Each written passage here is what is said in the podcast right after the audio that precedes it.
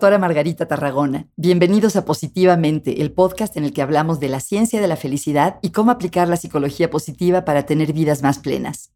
Hoy vamos a hablar de temas apasionantes como son la resiliencia, la autoestima y el optimismo. ¿Y quién mejor para hablarnos de esto que la doctora Norma Ivonne González Arratia? Ella es una colega a la que admiro y aprecio muchísimo ella es doctora en investigación psicológica por la Universidad Iberoamericana y profesora investigadora en la Universidad Autónoma del Estado de México. Y una de las personas más brillantes en México en la investigación de psicología positiva en nuestro país. Bienvenida, Ivonne, qué gusto tenerte aquí. Al contrario, muchas gracias. Buenos días. Ivonne, cuéntanos un poquito de tu carrera cómo se ha desarrollado y qué te llevó a estudiar estos temas que no mucha gente estudia en México todavía, como la resiliencia, la manera en que las personas se enfrentan a las dificultades, el optimismo. ¿Cómo fue tu, digamos, dónde empezaste cuando empezaste tu carrera como investigadora y qué te llevó a estudiar hoy estos temas de psicología positiva? Sí, bueno, eh, yo empecé estudiando lo que era el desarrollo psicológico de los niños Mm. Empecé en una investigación de carácter longitudinal, hacíamos un seguimiento de los niños y pues eh, yo eh, evaluaba y daba un programa de estimulación temprana. Mm. Cuando iban creciendo los niños me di cuenta de que muchas de las eh, características de los niños de bajos ingresos, que vivían en pobreza extrema, y con muchos recursos limitados, pues eh, faltaba ahí algo como para impulsarlos y animarlos. Y era justamente el tema de autoestima. Así que me empecé a abocar a tratar de conocer, bueno, cuál era el grado de confianza que tenían los niños acerca de sí mismos, porque esto era muy importante a su vez, pues eh, hacer otras, otras actividades formativas. Y eh, mi tesis de maestría la hice justamente sobre eh, autoestima y autoconcepto en niños, pero al mismo tiempo me daba cuenta de que parecía que había una relación importante con la autoestima y el autoconcepto de sus respectivas mamás. Perdón, una pregunta, Ivonne. porque eh, yo creo que mucha gente no lo tiene claro. ¿Cuál es la diferencia entre la autoestima y el autoconcepto? Y el autoconcepto? Sí, claro. Bueno, el autoconcepto eh, lo podemos entender como la percepción que tenemos de nosotros mismos, mientras que la autoestima sería el grado de valoración que le damos a eso de cómo nos percibimos. Mm. Ese, eh, ambos están estrechamente relacionados, pero el autoconcepto eh, se desarrolla en primer lugar y posteriormente se desarrolla la autoestima. Es decir, primero sabemos quiénes somos, cómo nos definimos a nosotros mismos y después, bueno, qué tanto me aprecio, qué tanto me quiero, qué tanto me reconozco como una persona valiosa. Ay, qué bien, qué bueno que lo aclaras. Y por cierto, es la autoestima, porque mucha gente escribe el autoestima y es la, ¿verdad? Porque es la estima. Este, cuéntanos, perdón, te distraje con, con esta aclaración o la solicitud de cuál era la diferencia, pero acaba, síguenos contando. Entonces, viste que la autoestima y el autoconcepto de los niños sí se, este, se relaciona mucho el de la mamá con los hijos. Ah. Es decir, encontramos que cuando una mamá tiene una escasa valoración de sí misma, poco afecto, poco respeto hacia su persona, una actitud, eh, digamos, desfavorable hacia, hacia sí misma, pues el hijo también suele tener mm. estas mismas características. Qué interesante. Sí, y eh, esto también nos llamó muchísimo la atención porque eh, específicamente en el niño está en un ambiente escolarizado donde hay una permanente evaluación, pues estos niños con baja autoestima, pues también solían tener un bajo rendimiento académico. Mm. De tal manera que, bueno, eh, es muy importante empezar a analizar, entender cómo es esa valoración de los individuos y cómo es que está repercutiendo, en este caso, en el rendimiento académico. Oye, me imagino que además empieza a dar como un círculo vicioso, ¿no? Porque si tienen baja autoestima y les va mal en la escuela, el hecho de que te vaya mal en la escuela hace que pues, te sigas valorando mal, ¿no? A ti mismo. Exactamente, eh, porque ese sentido de eficacia, ese sentido de merecimiento, pues está muy relacionado con el rendimiento y si se tiene exactamente un bajo rendimiento, pues el niño se sentía menos eficaz y, con, y menos merecedor de ciertas cosas, ¿no? de, tal manera que, bueno, eh, al continuar con el estudio de la autoestima, pues eh, eh, me llamó la atención ver si era solamente una cuestión más de carácter cultural porque se dice mucho de que los, los mexicanos, pues que solemos tener una muy baja autoestima, que no nos, no nos valoramos, ¿no? Cuando nos comparan con personas del extranjero. Ah. Y bueno, hicimos un estudio justamente también eh, evaluando a niños y sus respectivas mamás en niños mexicanos y en niños españoles. ¿Y qué encontraron? Qué interesante. Sí, y ahí encontramos algo muy, muy importante que eh, también sucede exactamente lo mismo. Una mamá con una baja autoestima, su hijo suele presentar características de baja autoestima independientemente del contexto cultural. O sea que salía, eso pasaba tanto en las españolas como en las mexicanas las mexicanas, así es. Entonces, eh, esto es algo, pues yo creo que muy importante porque eh, como eh, el desarrollo de la autoestima, pues depende mucho del contexto inmediato donde se encuentra inmerso el niño, que en este caso es la familia, y que generalmente pues es la mamá la que tiene mayor relación con, con el niño, ¿no? Entonces, también lo que sí notamos al hacer esta comparación, pues sí eh, había una ligera diferencia de autoestima entre las mamás españolas y las mexicanas y era pues sí a favor de las eh, españolas, mm, ¿no? Tenían más, una autoestima más alta. Okay. Y bueno, eh, los estudios de, la autoestima, pues nos, en este caso me llevaron a considerar también la posibilidad de incorporar otras, eh, otros factores que pudiesen estar involucrados en, el desarrollo de la autoestima, particularmente en los niños. Y bueno, es así que eh, continuando eh, en el camino de la investigación, bueno, pues era, llegué a un momento en el que me interesó mucho pues estudiar el doctorado. Y bueno, quería yo hacer pues un, un trabajo innovador que en ese momento no se conocía mucho en relación al tema de la resiliencia y fue que me empezó a llamar mucho la atención porque también eh, a través de muchas entrevistas con niños en situación de abandono, de maltrato infantil, de abuso, eh, pues muchos de esos niños me decían que ellos querían salir adelante, que mm. ellos tenían pues eh, fe o cierta esperanza por continuar hacia adelante. Y qué bueno. ¿Niños como de qué edades iban? ¿Chiquitos o adolescentes? Eh, sí, mira, eran niños entre los 8 y 12 o 13 años de edad. Qué increíble que tuvieran esa, pues, esa visión o esa esperanza. Exactamente. Bueno, si bien es cierto, no eran todos los niños, pero sí empezó a llamar mucho la atención eh, eh, esto que comentaban. Y bueno, pues de ahí fue que empecé a considerar la posibilidad de eh, analizar qué relación había entre la resiliencia y la autoestima. Y haciendo una búsqueda exhaustiva del marco teórico de lo que dice la literatura, pues efectivamente existe un estrecho, un estrecho vínculo entre ambas.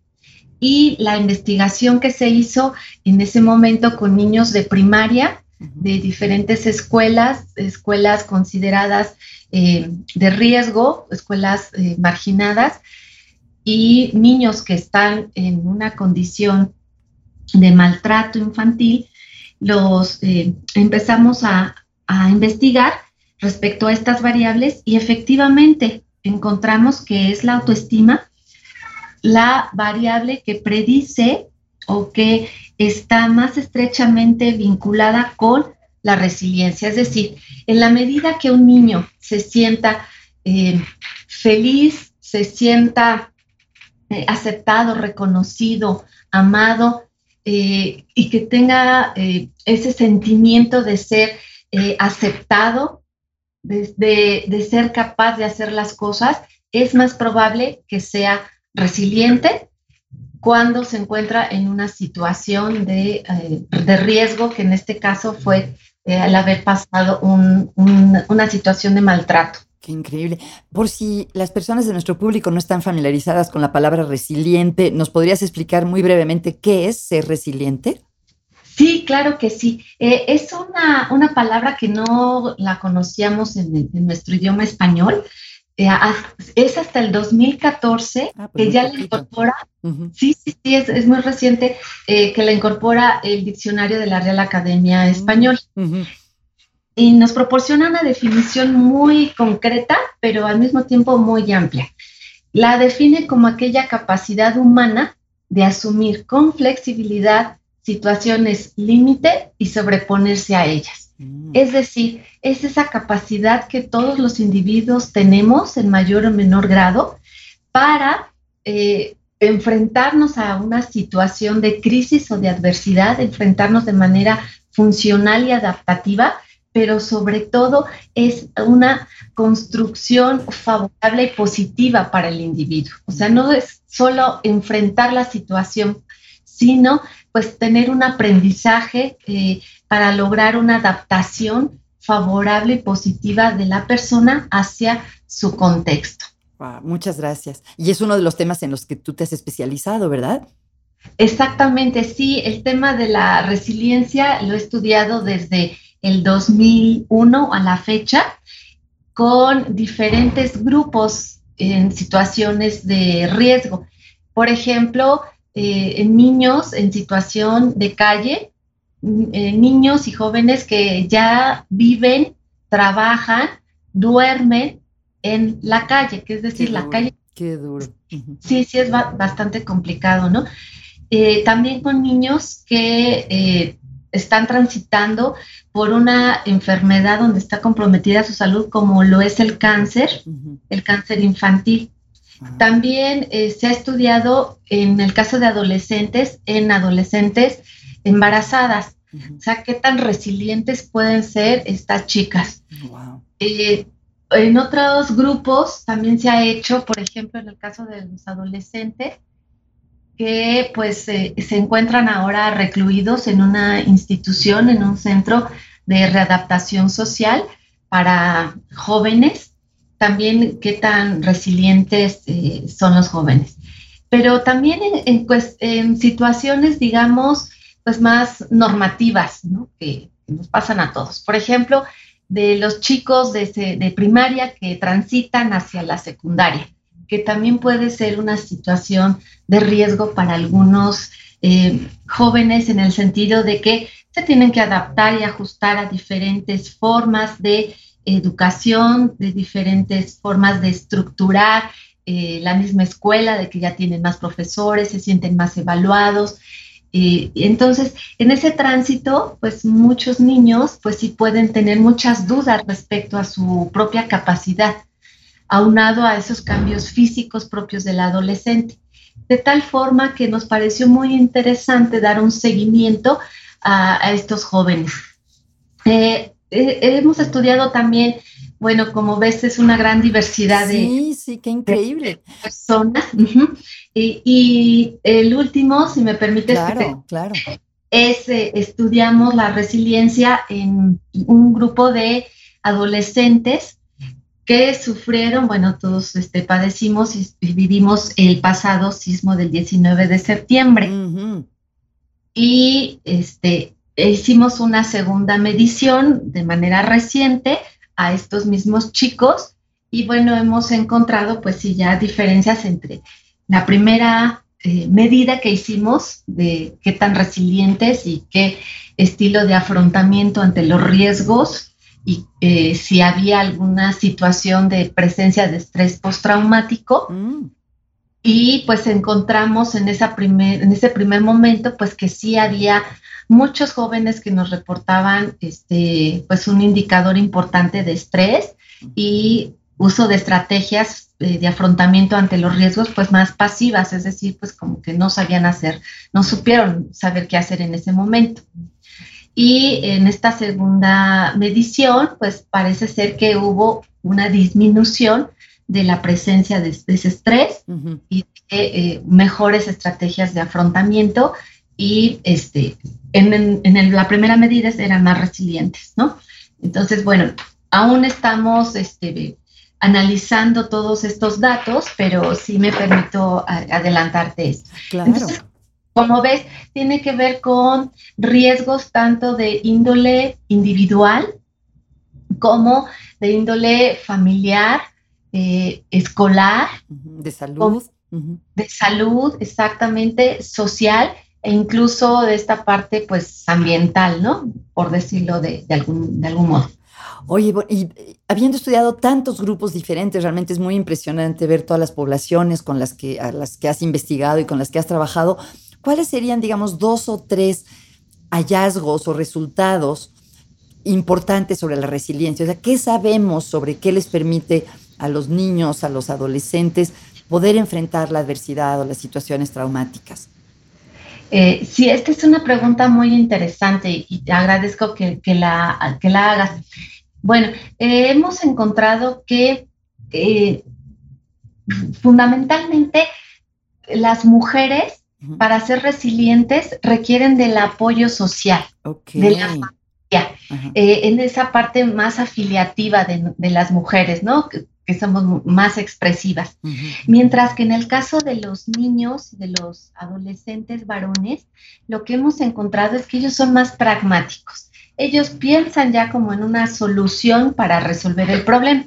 A veces pues puede ser este, eh, satisfactoria o poco eh, favorable, pero al menos ellos como que están pensando alguna estrategia para resolver el problema. Entonces, este es un, primer dato muy interesante que eh, las mujeres, insisto, somos mucho más eh, afiliativas y eso nos permite ser más resilientes, mientras que los varones, pues ellos piensan más en una solución del problema. Otro hallazgo más o menos consistente es que de las múltiples variables eh, psicológicas, ya decíamos que la autoestima nos predice mucho la resiliencia, pero también otra variable muy interesante es el optimismo. Mm. El optimismo juega un papel fundamental también para la resiliencia. ¿Por qué? Porque en los momentos de mayor estrés, de crisis o cuando estamos atravesando una adversidad, pues el optimismo, pues esto nos permite como minimizar los costos de la crisis, porque la persona piensa de manera mucho más esperanzadora y eh, puede responder mucho mejor a las situaciones futuras que se le puedan presentar. Eh, y el individuo optimista, pues eh, él empieza a considerar que la situación, más que verla como una crisis, un obstáculo insuperable, pues más bien la considera un reto y un desafío por el cual pues va a pasar, ¿no? Entonces yo creo que esto es muy importante entre los hallazgos que hemos encontrado. Y otro hallazgo, en el, que en el caso de los niños, es decir, que a menor edad, para ser resilientes, también nos predice mucho el aspecto de la familia. Es decir, los vínculos, el apego eh, favorable, positivo del niño hacia una persona eh, significativa para él, eso lo hace también resiliente.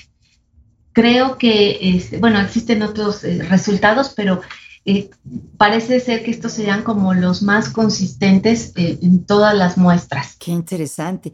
Quiere decir, o sea, no sé si se puede extrapolar a la práctica, pero quiere decir, por ejemplo, que si una mujer está pasando por una situación traumática o muy estresante, debe de pedir o que no le dé miedo pedir apoyo social o que las amigas, las familiares o los familiares de manera proactiva se acerquen, le ofrezcan su apoyo? Sí, claro que sí, eso es fundamental. Eh, evidentemente que debemos de considerar siempre la etapa de desarrollo en la que se encuentra el individuo, ¿no? sí. sobre todo en el caso de las mujeres, sí es muy importante, pues, recomendar que se acerquen a una asesoría, ya sea ah. o este, a, una eh, terapia pues, o algo así una terapia, exacto, algo este, más profesional, ¿no?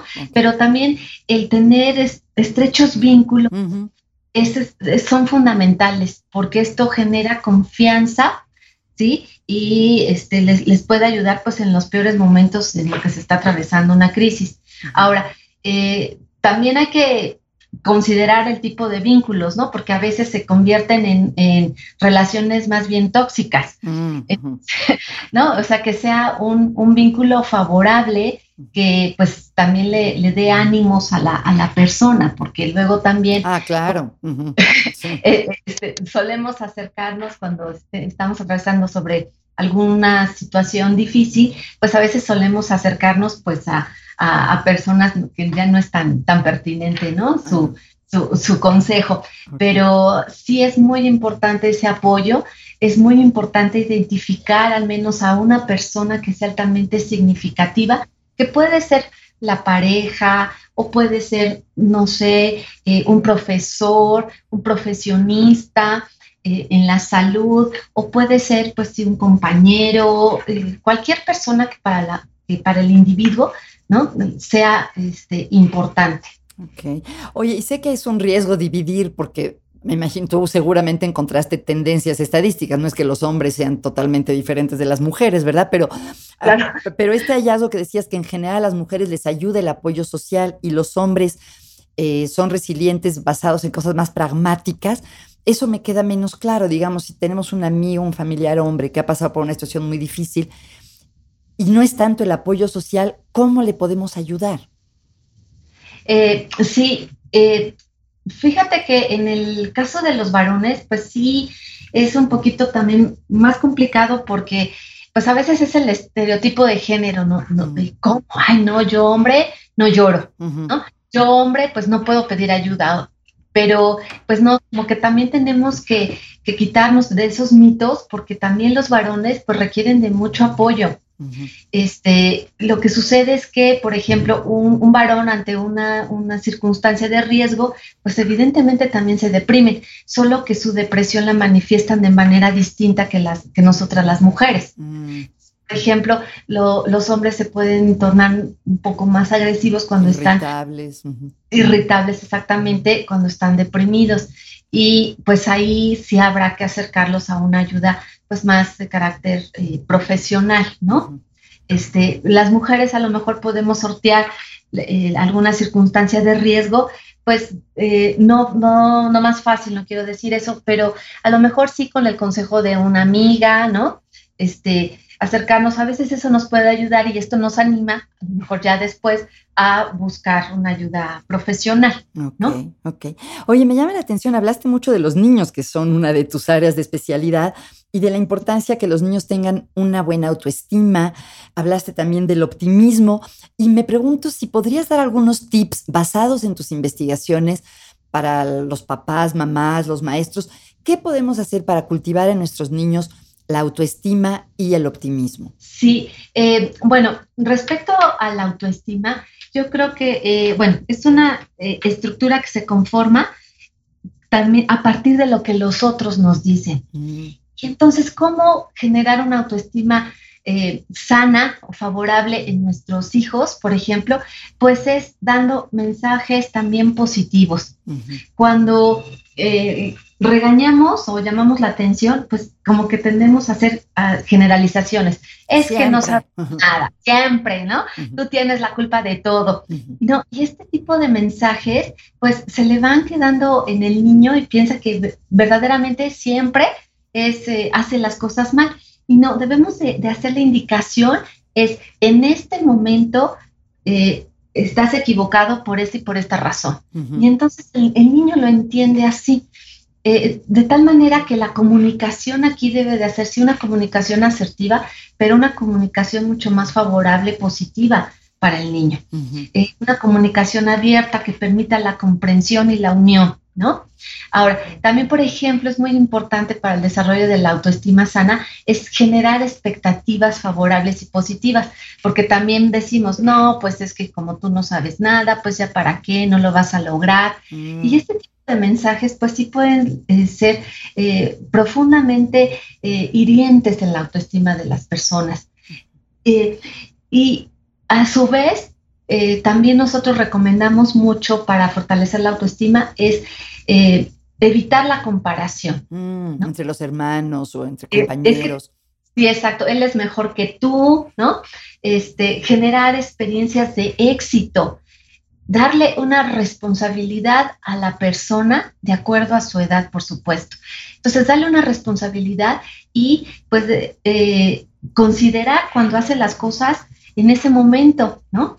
Porque a veces como que también se nos olvidan, ah, sí es cierto, hace una semana hiciste la cosa bien, ah, sí, ya me acordé, entonces ya te felicito, ¿no? Este, sino en el momento. En el momento, pescarlos haciendo algo bien, ¿verdad? Exactamente. Y por supuesto, eh, aceptar este, pues a la persona tal y como, es. Eso en cuanto a autoestima. Respecto a eh, la resiliencia, bueno, además de esto, pues eh, es muy importante dar esa oportunidad de, participación a la persona para que le dé mayor seguridad en la toma de decisiones. La toma de decisiones es fundamental cuando estamos tratando de resolver un problema. Mm. Y sobre todo, pues ser eh, y generar mayor creatividad, iniciativa en el sentido de que a veces ante los problemas solemos utilizar las mismas estrategias, ¿no? Perdón, durante los distintos problemas ah. usamos que la misma estrategia. La misma solución para distintos problemas. Exacto, y esto pues a veces no nos funciona. De tal manera que esto, pues en lugar de animarnos, pues eh, sale eh, contraproducente. Entonces, pues ser mucho más creativos, ¿no? Generar mayores habilidades para la vida en los individuos y es eh, fundamental también eh, ya en el trabajo para fortalecer la, autoestima, como posicionarnos en tres grandes momentos. A ver. Eh, digamos, en un pasado, presente y un futuro, ¿no? En averiguar el antes en el sentido de cuál es la, como, la historia, ¿no? O las huellas cognitivas que, que, nos han dejado los problemas. Okay que tiene que ver con esto, que generalmente utilizamos el mismo patrón de comportamiento y pues ya vemos que a veces no nos funciona siempre.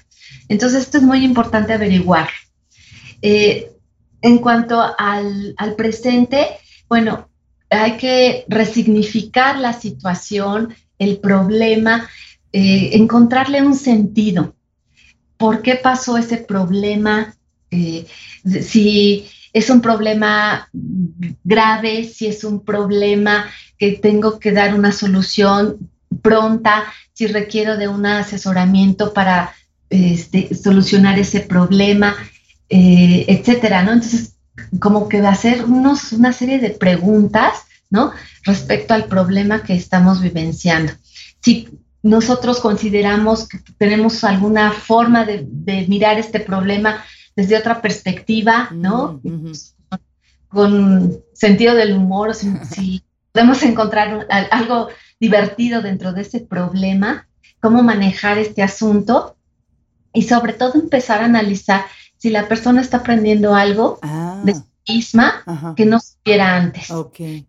Sí, y, aquí justo eh, la psicología positiva es eh, muy, muy importante porque eh, analizamos las fortalezas que tienen y las virtudes que tienen las personas y cuando las descubren se sorprenden, dicen, ah, yo no sabía que tenía amor por el conocimiento o no sabía que mi fortaleza era la valentía o no sabía que mi fortaleza era este, el mismo sentido del humor o la religiosidad, etcétera. Entonces, cuando el individuo lo descubre, empieza a ver eh, el problema desde otra perspectiva. Y en cuanto al futuro, es justamente trabajar lo que sería el optimismo, es esa esperanza que, puede eh, tener la persona hacia mirar hacia, hacia un posible futuro, ¿no? Entonces, este, bueno, no sé si he respondido esta. Claro que sí, muchas, muchas gracias. Y también me quedó muy grabado lo que dijiste al principio de la entrevista sobre la relación que hay entre la autoestima de las mamás y la de los niños. O sea que es bueno para las mujeres tener una buena visión, una buena valoración de sí mismas, tanto para ellas como para el impacto que tienen sus familias, ¿no? Qué interesante se me hizo eso. Sí, eh, eh, sí, porque bueno, eh, si consideramos que de manera tradicional somos las mujeres las que estamos educando, ¿no? este, a los hijos, pues somos un modelo de referencia para el hijo en, un primer momento, porque en un segundo momento sería, por ejemplo, un profesor, una profesora. Pero el niño cuando es pequeño, pues adquiere mucho de ese modelo de esa mamá. Y si vemos que una mamá ante la menor provocación es, ay, no sirvo para nada, ay, no, qué pues estoy. esto, sí que fe estoy, este, qué mal me veo y pues todo lo que tengo es porque esto es lo que me merezco, este, soy, soy muy mala persona, etcétera. Todas esas, eh, eh, todos esos discursos que se está diciendo la mamá, pues de algún modo los está escuchando el hijo y puede estar aprendiendo justamente de ese modelo, pues este, más hacia una baja autoestima. Qué interesante. Exacto, y entonces eh, en muchas ocasiones, pues es la escuela, la, un, una segunda oportunidad, por decirlo así, para el niño, si tiene eh, pues la fortuna de estar con un profesor que lo motive, lo anime, lo considere, lo acepte, lo respete al niño, pues esto pues es favorable para la autoestima del niño. Pero bueno, si regresa a casa y de nuevo se encuentra esa mamá, bueno, este, pues ahí tenemos que trabajar, pues eh, tanto en casa como en la escuela, ¿no? En ese sentido. Wow, fascinante, Ivonne, muchas gracias. Oye, hace poco tuve oportunidad de leer una lista de tus publicaciones y me caí para atrás al ver, ¿tienes decenas o más de un centenar? ¿Cuántas, sin modestia, cuántas publicaciones eh, científicas tienes, Ivonne? Este, pues no sé, poco más de 50, 60, ¿no? Son muchísimas, muchísimas. Y si no me equivoco, también has escrito eh, no solo artículos científicos, sino libros para el público en general, ¿verdad? Así es, sí hay. Cuéntanos, dinos cuáles son esos libros. Gracias, qué linda. Mira, pues un libro es eh, justo sobre autoestima, que se llama Autoestima, Medición eh, y Estructuración de, a ver, permíteme, ahorita te, digo bien el título. Ese suena que es más como para profesionales de la psicología, ¿verdad? Sí. Estrategias de intervención a través de una experiencia en la reconstrucción del ser. Y entonces este libro, eh, bueno, fue un producto también de mucha investigación, de mucha revisión, sobre todo eh, de qué es la autoestima, cuáles son las características de un individuo con la autoestima alta, autoestima baja, viene una pequeña escala para hacer un autorreporte de la autoestima y al final unos ejercicios propios para niños y adolescentes para el fomento de su autoestima. Si está eh, más especializado, eh, puede ser para psicólogos, trabajadores sociales, este, licenciados en educación, profesores, docentes, pero también para el público en general. Creo que este, las bondades del libro está en que está escrito pues de manera eh, sencilla, ¿no? Este, y bueno, se, puso a la consideración, esta es ya la, segunda edición, ha tenido mucho éxito. Felicidades. Muchas gracias. Y eh, pues creo que la, parte del de, el ejercicio para el fomento de la de la autoestima, pues puede ser este, más también como un libro de autoayuda, ¿no? Ah, qué bien, qué gusto. Oye, y hablando de libros, siempre les pregunto a mis invitados, ¿qué están leyendo en este momento? Si yo viera tu escritorio ahí en la universidad o tu mesita de noche, ¿con qué libro me toparía? Ay, pues mira, ahorita estoy este, leyendo pues más eh, libros también de, resiliencia. es un reporte de investigación que se hizo sobre resiliencia en situación de pobreza extrema. Eh, entonces estoy haciendo una parte académica, pero también me gusta mucho eh, leer novelas, ¿no? Este, tener una variedad amplia. Ahorita estoy este, leyendo hay una este, novela, se llama, ay, este, no lo tengo aquí a la mano. Ah, bueno, no importa, no importa, nada más es por curiosidad. Pero es una descripción que hace una mujer, ¿no? Que está, eh, pues, en, una, en la vida cotidiana, en la familia donde se siente como un mueble más, ¿no? Ándale. Hablando de baja autoestima en las mujeres. Hablando de baja autoestima. y entonces eh, ella pasa por una librería y, se encuentra un libro, ¿no? De viajes. Entonces lo empieza a leer y cuando lo empieza a leer, pues se da cuenta de que puede viajar con la imaginación. Ay, qué bonito. Y ella, ¿no? Se hace la idea de que está viviendo el pasaje, ¿no? Y de repente está en España, está en Granada, donde conoce allá este, personas muy interesantes. Y hace una descripción, una narración exquisita de cómo es Granada, Ay, qué bonito. España, de este y específicamente la Alhambra. Ay, qué, maravilla. Sí, este, de toda esa cultura marroquí. Y entonces hace toda una descripción y empieza a vivir su vida a través de eh, los episodios diferentes que va haciendo. De repente, Sí, sí, sí, es, es, un libro maravilloso. Me llamó mucho la atención por la exquisitez de la descripción que hace de las cosas, ¿no? Y entonces ya no se siente tan ese mueble viejo, ¿no? De, de la casa, un mueble más, sino se empieza a sentir ya la protagonista de su propia vida. Ay, qué bonito, qué bonita frase para terminar, ser protagonistas de nuestra propia vida. Ivonne, te agradezco enormemente tu tiempo y que compartas tus conocimientos, producto de tanto, tanto trabajo. Y si las personas quisieran saber más de ti, de, lo que haces, ¿cuál es la mejor manera de contactarte? Sí, gracias. Mira, eh, estoy en la Facultad de Ciencias de la Conducta mi, el teléfono de la oficina es 272 1518. ¿Y el, el, el cómo se llama? Ah, el código, sí, perdón, es 722. Eh, Entonces, ¿nos lo puedes repetir? 722. 722 272 1518. Muy bien, es la Universidad Autónoma del Estado de México. Exactamente, y si eh, dan la extensión 192, nosotros tenemos un programa de atención en crisis. Ah, es bueno saberlo.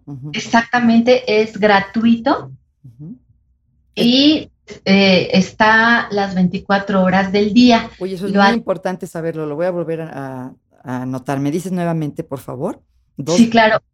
Es eh, eh, la clave 722. Sí. 272. 1518. Ok.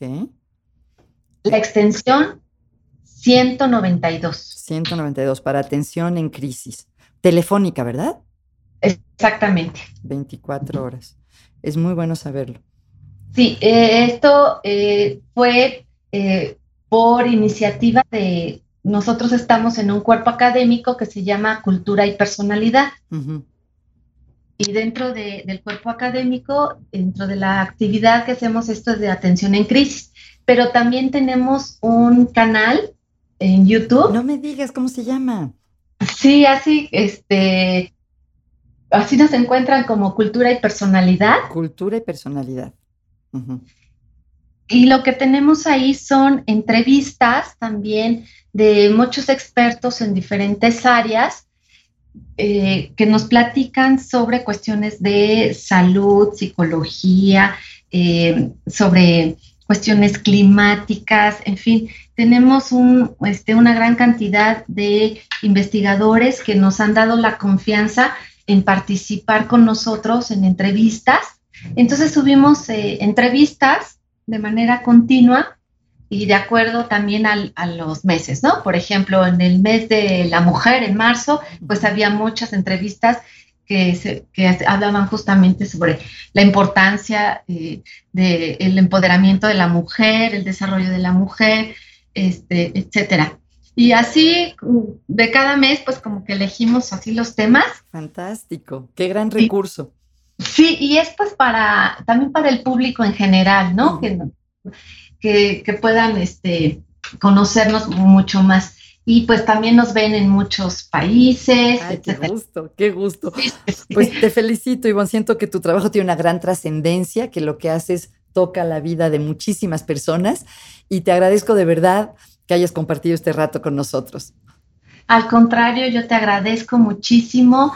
Eh, yo soy también una gran admiradora tuya por todo lo que has apoyado la, la psicología positiva en México, porque has abierto la brecha para todos los que estamos humildemente detrás de ti.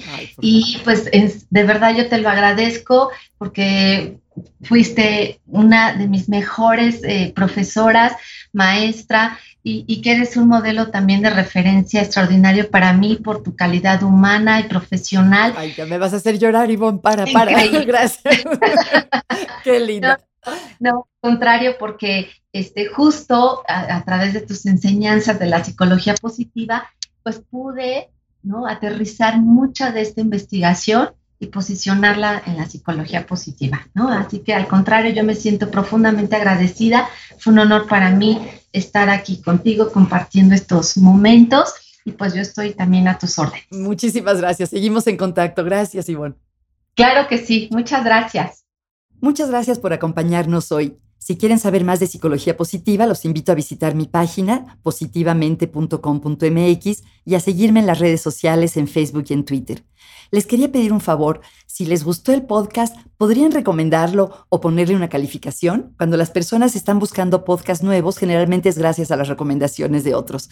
Gracias a nuestro equipo de producción, Juan Pablo Mesa, Héctor Fuentes y a Jordi Oliveres por la música original. Hasta pronto, gracias.